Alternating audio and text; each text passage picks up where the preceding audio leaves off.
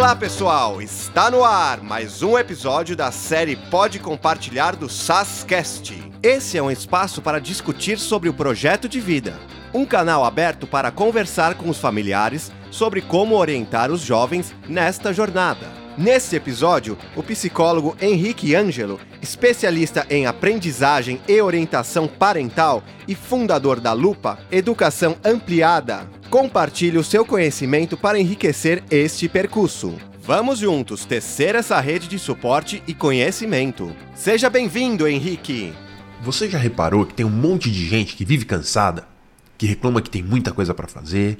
Pois é, pior que normalmente, se você pergunta para uma delas na segunda-feira o que você fez no final de semana, na maioria das vezes vai ouvir: não fiz nada. Essa noção de não fazer nada é curiosa, porque se a pessoa não fez nada, qual a razão para o seu cansaço? Ela não devia estar descansada? Se a gente for mais a fundo, o que significa não fazer nada? Ainda que a gente ficasse deitado, olhando para cima sem se mexer, a gente estaria deitado, olhando para cima sem se mexer. Isso não é nada, é algo que a gente fez. Ou seja, não existe não fazer nada.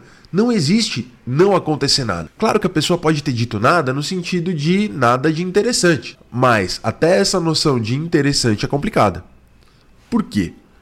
Porque interessante significa que desperta interesse. E se a pessoa fez algo que não desperta interesse, ela pode estar se avaliando como alguém que não fez coisas interessantes. Ela pode estar dizendo que está perdendo tempo fazendo coisas que são pouco interessantes. Olha o impacto disso sobre a autoestima. A pessoa começa a se achar uma pessoa desinteressante. E o que as pessoas consideram interessante? Aí vai depender do contexto, né? Entre amigos, histórias divertidas, um vídeo engraçado que foi contado, uma fofoca, etc. Agora, para algumas pessoas, o interessante é o que tem relação com aprender, com a carreira, com a produtividade. Portanto, para essas pessoas, a gente vai falar que a gente não fez nada quando a gente não fez nada de produtivo. A questão é por que, que no mundo de hoje tanta gente se preocupa com produtividade, com se a gente está indo bem na escola, se a gente está indo bem no trabalho, se a gente está indo bem nas nossas relações pessoais. Para responder essa questão, a gente precisa voltar para o século XIX.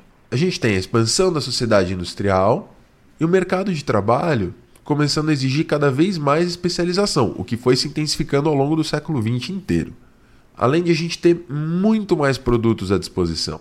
Para a gente ter acesso a tudo que a sociedade industrial oferece, a gente precisa ter mais destaque.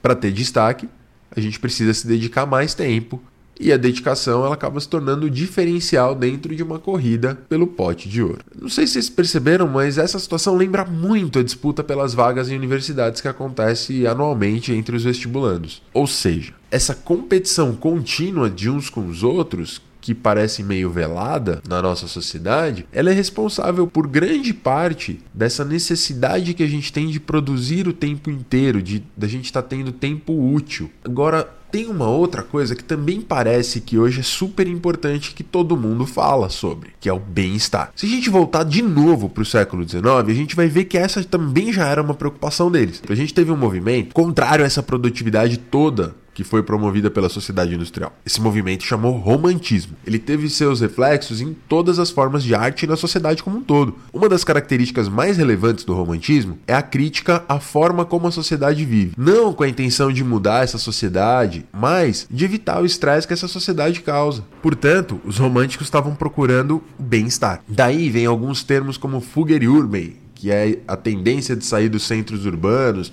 de procurar a natureza, tem um foco muito grande em identificar os próprios prazeres. Essas noções na nossa sociedade atual são vistas tanto em artistas que vivem de uma forma excêntrica ou extravagante, ou nos cinemas que a gente tem aquele protagonista que acaba fugindo à norma daquele grupo que está ali. Ou seja, você tem um grupo que tem várias pessoas com características parecidas e um protagonista que age de uma forma um pouco diferente, e aí, ao agir dessa forma diferente, dessa forma autêntica, esse protagonista acaba conseguindo destaque de alguma maneira. Se a gente juntar essa noção de produtividade com a noção de bem-estar, a gente pode ter uma busca incessante por esse bem-estar em alguns núcleos de pessoas. E a gente vê essa, essa busca incessante por bem-estar nos dias de hoje, né? Com pessoas procurando vídeos, podcasts, lendo blogs, sempre procurando informação na rede social sobre as formas da gente cuidar de si mesmo. Nos dias de hoje, a produtividade e a busca por autocuidado, elas estão juntas, né? Algumas vezes, inclusive, a gente só descansa porque a gente sabe que se a gente não descansar, no dia seguinte a gente não vai ser capaz de produzir da mesma forma.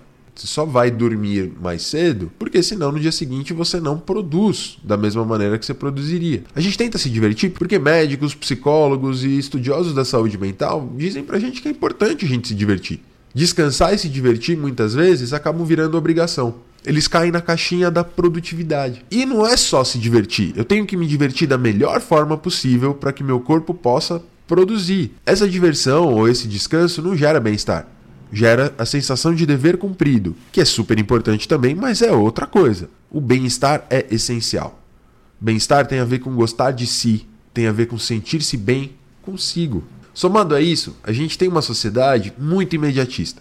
Se eu quero falar com alguém, eu consigo mandar uma mensagem para ela no WhatsApp. Se eu quero assistir um programa, ele está disponível no streaming. As nossas vontades elas são satisfeitas tão facilmente e tão rapidamente que sobra muito poucos momentos para a gente descansar. Nos momentos de descanso, a gente acaba sendo bombardeado com coisas para fazer sejam nas redes sociais, nos smartphones. A gente faz várias coisas que a gente é induzido a fazer. Inclusive, a gente é induzido a acreditar que a gente quer fazer essas coisas. Fato é que a gente vive em uma sociedade que tem muitas opções de coisas para fazer e existe uma pressão social para a gente saber de tudo. A gente precisa conhecer tudo que está acontecendo, desde saber falar sobre buracos negros e viagem no tempo, até conhecer as séries ou os memes que estão bombando naquela semana. Isso gera uma urgência constante, uma urgência que faz com que a nossa noção de produtividade seja passada também para os momentos que, em tese, deveriam ser momentos de descanso. Hoje em dia, existe um descompasso muito grande entre a produtividade ligada da competição e a vida pessoal. No mundo de vestibulandos, por exemplo, não é incomum a gente ouvir frases como estude enquanto os outros dormem. Se você não conseguir, é porque você não se dedicou o suficiente. Isso coloca uma pressão sobre as pessoas e pressão não é algo que anda de mãos dadas com aprendizagem e com bem-estar.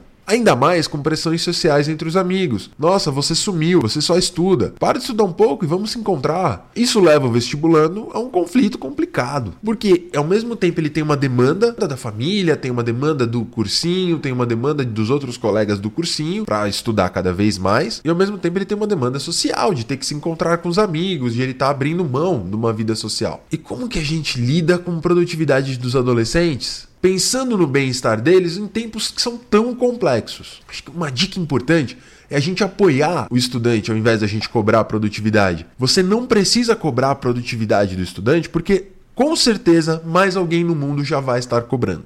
A pessoa se sente mais acolhida quando ela tem um ambiente que não pressiona tanto. Além disso, conversar sobre outros assuntos que não estão relacionados com produtividade ou demandas sociais também é essencial. Ou seja, se aproximar do adolescente é essencial conversar sobre coisas que ambos gostam de fazer. Mais um ponto é estabelecer metas de estudo que sejam ao mesmo tempo factíveis e desafiadoras. Como assim? Factível no sentido de ser possível. Tem muita gente que coloca metas impossíveis de serem alcançadas, e isso só causa mais estresse. O ideal é colocar uma meta com uma quantidade de atividades que a pessoa já tenha conseguido cumprir em algum momento, mas que seja um pouquinho acima dessa média. O importante é a gente ter um grau moderado de esforço, nem ser muito fácil atingir a meta e nem ser muito difícil. Depois de concluir uma meta diária, a pessoa tem o direito de fazer o que quiser. Nada de, ai que bom que você acabou de estudar, agora vai lavar a louça. Não, terminou de estudar, a pessoa vai poder fazer o que quiser. O psicólogo estadunidense, o David Premack, ele descobriu que a gente tem a tendência de aumentar o nosso bem-estar e a gente tende a gostar mais das tarefas chatas quando assim que a gente conclui uma meta, a gente tem acesso a coisas que a gente gosta de fazer.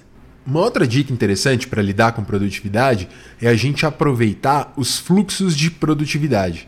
O fluxo de produtividade, ele aproveita a motivação alta que você está em uma atividade para você continuar essa motivação em outra. Como é que isso funciona?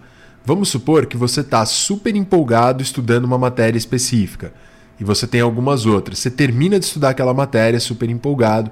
Se você pega alguma outra matéria que você tem uma baixa probabilidade de se engajar em outro momento, estuda aquela matéria naquele momento, você vai ter uma tendência um pouco maior de se engajar naquela atividade. Isso vale para outras atividades na vida também. Se eu estou em um fluxo de atividade muito grande, por exemplo, fazendo um esporte, lidando com algumas questões pessoais ali, estou conseguindo resolver vários problemas que eu tinha para resolver naquele dia, eu vou engato no estudo, eu vou ter uma tendência maior hora me manter motivado enquanto eu estou fazendo. Então a gente tem que aproveitar esses fluxos de produtividade que são raros para a gente conseguir aumentar e manter essa produtividade por um período maior. Por fim, é importante aceitar que a gente nem sempre está no nosso melhor momento para fazer alguma atividade. Aceitar que a gente é ser humano e não máquina é essencial para o bem-estar. Claro que isso levanta muitas questões, como o aumento de demanda depois. Por isso que essa aceitação não significa nunca fazer nada. É aceitar que alguns momentos são mais difíceis nos ajuda inclusive a perceber quando nos sentimos mais propensos a gente produzir de uma maneira mais saudável. Se você percebe que a demanda é muito grande, tá tudo bem a gente desistir de algum objetivo, desde que a pessoa se sinta acolhida. Depois de um tempo, aí sim, voltar a procurar um objetivo e usar a experiência que não deu certo para definir o tamanho da demanda que a pessoa consegue encarar. No final, é sobre a gente se sentir bem com a gente. No final, é tudo sobre bem-estar. É por isso que a gente se engaja em tantas atividades complicadas. É por isso que a gente tenta produzir o melhor que a gente pode para que a gente possa ser feliz. Por que, que a gente só pode ser feliz no futuro? Por que, que a gente não pode ser feliz no presente? Esse foi o episódio de hoje do Pode Compartilhar. No próximo episódio, eu vou discutir com vocês os gaps geracionais, as diferenças de geração entre pais e filhos. Não percam! Até a próxima! Convidamos você para seguir o nosso canal e acompanhar os próximos podcasts. Um abraço e até mais!